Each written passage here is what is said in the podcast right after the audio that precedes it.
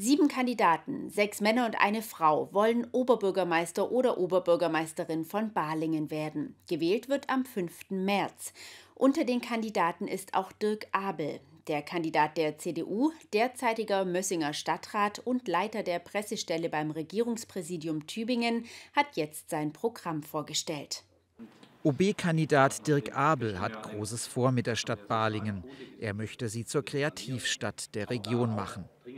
Da geht es mir darum, die Verwaltung in Zukunft modern, digital und auch agil aufzustellen und unsere Bildungsstätten fit für die Zukunft zu machen.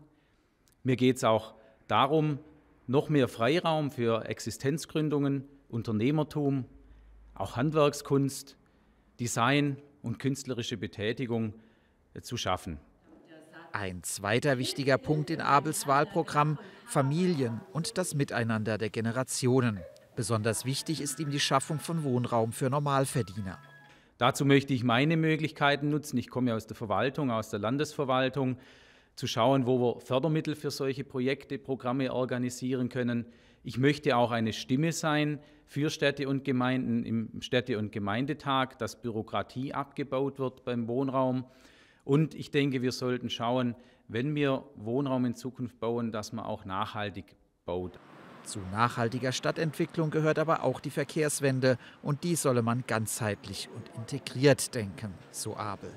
Wir haben Straßen, die zu sanieren sind in Balingen, vielfältig in den Stadtteilen und auch in der Innenstadt.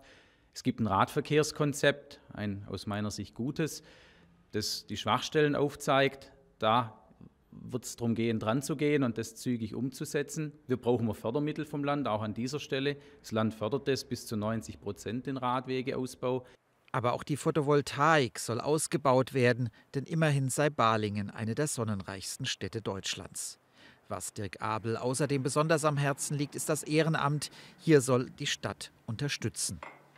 Ich möchte Servicestellen etablieren und da will ich mit den Vereinen darüber reden, wie, wie wir das schaffen können, die gerade auch Vorstände von Aufgaben entlasten, ihnen bei der Organisation von Terminen helfen, Bürokratie helfen äh, abzubauen, indem man halt die Formulare dann ausfüllt für die Vorstände, dass die Ehrenamtlichen da nicht mehr selber so viel zu tun haben.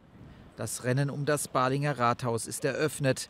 Ob Dirk Abel am Ende die Nase vorn haben wird, wird sich am 5. März entscheiden.